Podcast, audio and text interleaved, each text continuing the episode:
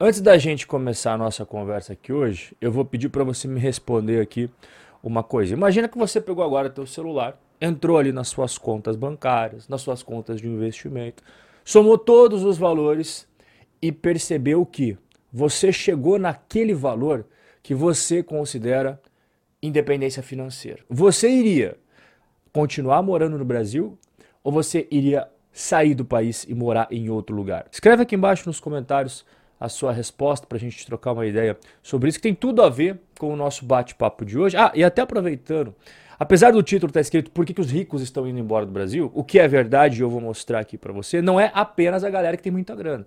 Você vai conferir aqui que os brasileiros que ainda não chegaram lá, também, os últimos dados sobre o êxodo de brasileiros, você vai encontrar isso daqui, ó. Brasil vive o maior êxodo de sua história. O número de brasileiros que moram fora do país cresceu quase 40% em 12 anos. E esse gráfico que eu vou mostrar aqui para você, ele é bem interessante porque são os dados da Polícia Federal. Toda vez que você vai embora do Brasil, né, vai viajar e tal, cara, a Polícia Federal fica sabendo. Quando você volta, eles também ficam sabendo. E é exatamente isso que mostra esse gráfico aqui, o saldo entre entradas e saídas de brasileiros apenas. Não estamos falando de turista, gringo, não, só de brazucas, beleza? Registrados pela Polícia Federal. Olha como essa questão de cair fora do Brasil e não voltar não é de agora. Se você voltar lá para 2010, olha aqui, ó, saída líquida de brasileiros, né? Muito mais do que entraram. 2011, a mesma história. Os únicos anos que nós tivemos entrada maior de brasileiros do que saída foi em 2012, que é um valor pequenininho, tanto é que nem aparece direito no gráfico, e 2020. Mas 2020 o que aconteceu? A gente teve aquele negócio no mundo inteiro, né?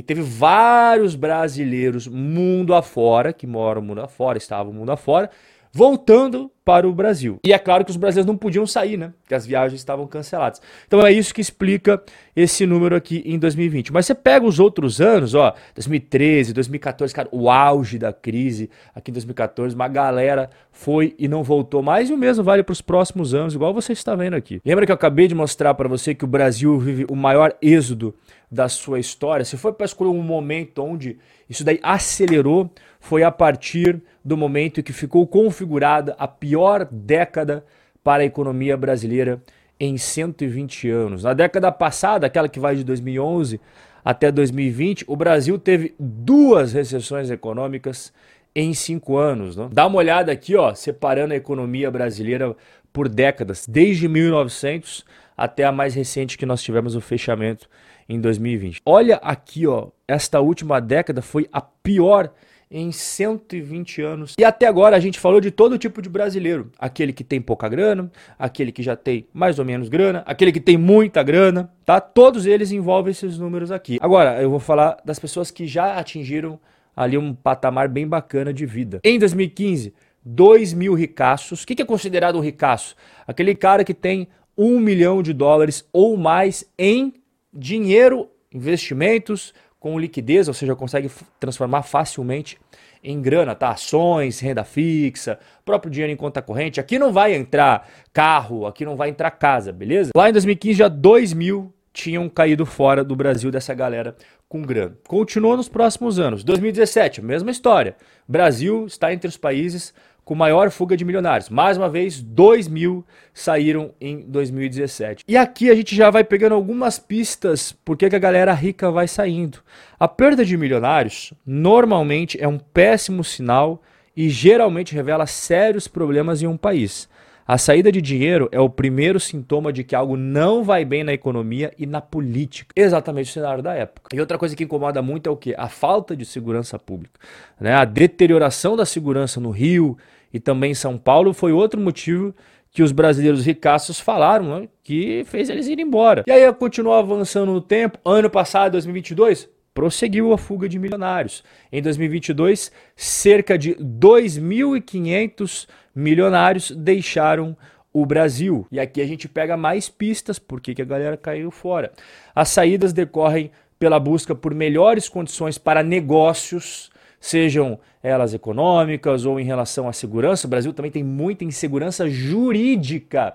Bom, né, nem preciso comentar muito sobre isso, você está vendo o que, que vem acontecendo no Brasil nos últimos tempos. E também países com menos impostos tendem a atrair empresários, assim como baixo nível de criminalidade. A questão da criminalidade a gente já falou, mas a questão dos impostos, cara, o Brasil realmente é um dos piores países do mundo em questão tributária. Não apenas na complexidade, é tudo muito complexo, mas também a carga tributária é muito elevada e sufoca né, os empresários. Então o cara vai buscar outros lugares que seja mais simples e que pague menos. E agora, em 2023, a tendência é de continuar. Olha só, foi publicado agora recentemente aí que mais de mil milionários deixarão o Brasil em 2023. Pois é, serão, mais precisamente falando, 1.200 milionários que vão cair fora do Brasil esse ano. Então, isso é uma projeção. Depois eles veem se a projeção foi confirmada, se saiu muito mais gente do que o projetado, ou se ficou abaixo, né? Isso a gente só vai saber em 2024. Portanto, quais são os motivos que levam os brasileiros, não apenas os ricos, qualquer tipo de brasileiro, a buscar começar uma vida em outro país? Olha, eu percebo que um dos maiores problemas aqui é relacionado à economia, tá? Preocupações constantes com crises econômicas, né? Outra coisa, instabilidade política. Isso daí é algo que o Brasil é campeão, né? Sempre tem alguma coisinha para incomodar. Outra coisa é a instabilidade jurídica, né? Muda toda hora os entendimentos, a gente não tem algo pacificado. Às vezes você pega um caso que um juiz vai julgar, ele entende A. O mesmo caso, se cair no colega dele do lado de sala ali, ele vai entender B. Falta de segurança, segurança física mesmo. A gente viu ali os problemas com a segurança pública. Tudo isso aí faz os brasileiros buscar uma vida nova em outro lugar. Agora eu percebi que algo que acelerou foi o acesso à informação.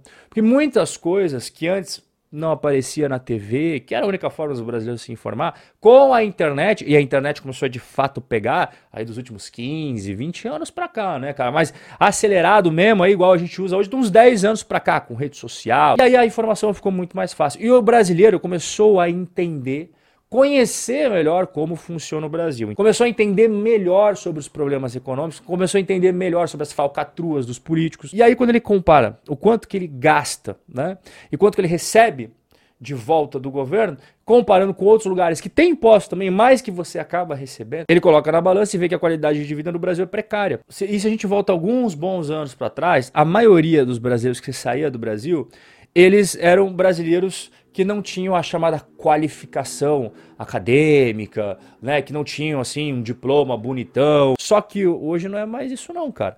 Fuga de cérebros do Brasil para o exterior bate recorde. Isso daí foi divulgado em dezembro de 2022, então é bem recente. Estamos há 10 anos no Brasil e qualquer que seja o dado analisado é recorde. Essa, essa a Diana, ela trabalha numa empresa aí de migração. Então, depois disso tudo que a gente conversou, a gente percebe por que, que os ricos estão indo embora do Brasil, né? Aquelas pessoas que têm uma grana maneira já vão para os Estados Unidos, vão para a Europa, vão para a Austrália, vão em um lugar em que elas consigam usufruir mais o patrimônio com mais qualidade, com mais tranquilidade, né? Melhor qualidade de vida de modo geral para ele e para a família. E os brasileiros que ainda não chegaram lá na independência financeira, também, lá no começo do nosso bate-papo, espero que você tenha escrito nos comentários que eu perguntei. Se você ainda não escreveu, pô, escreve aqui.